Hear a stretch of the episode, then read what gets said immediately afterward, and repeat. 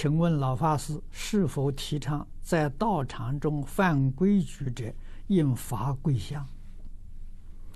这个是从前寺院丛林里面的规矩，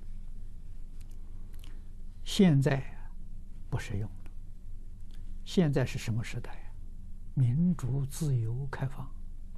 如果罚跪香的，他会告到警察局去。警察派人来调查，如果是事实，我们要受法律处分。啊，这个要小心谨慎。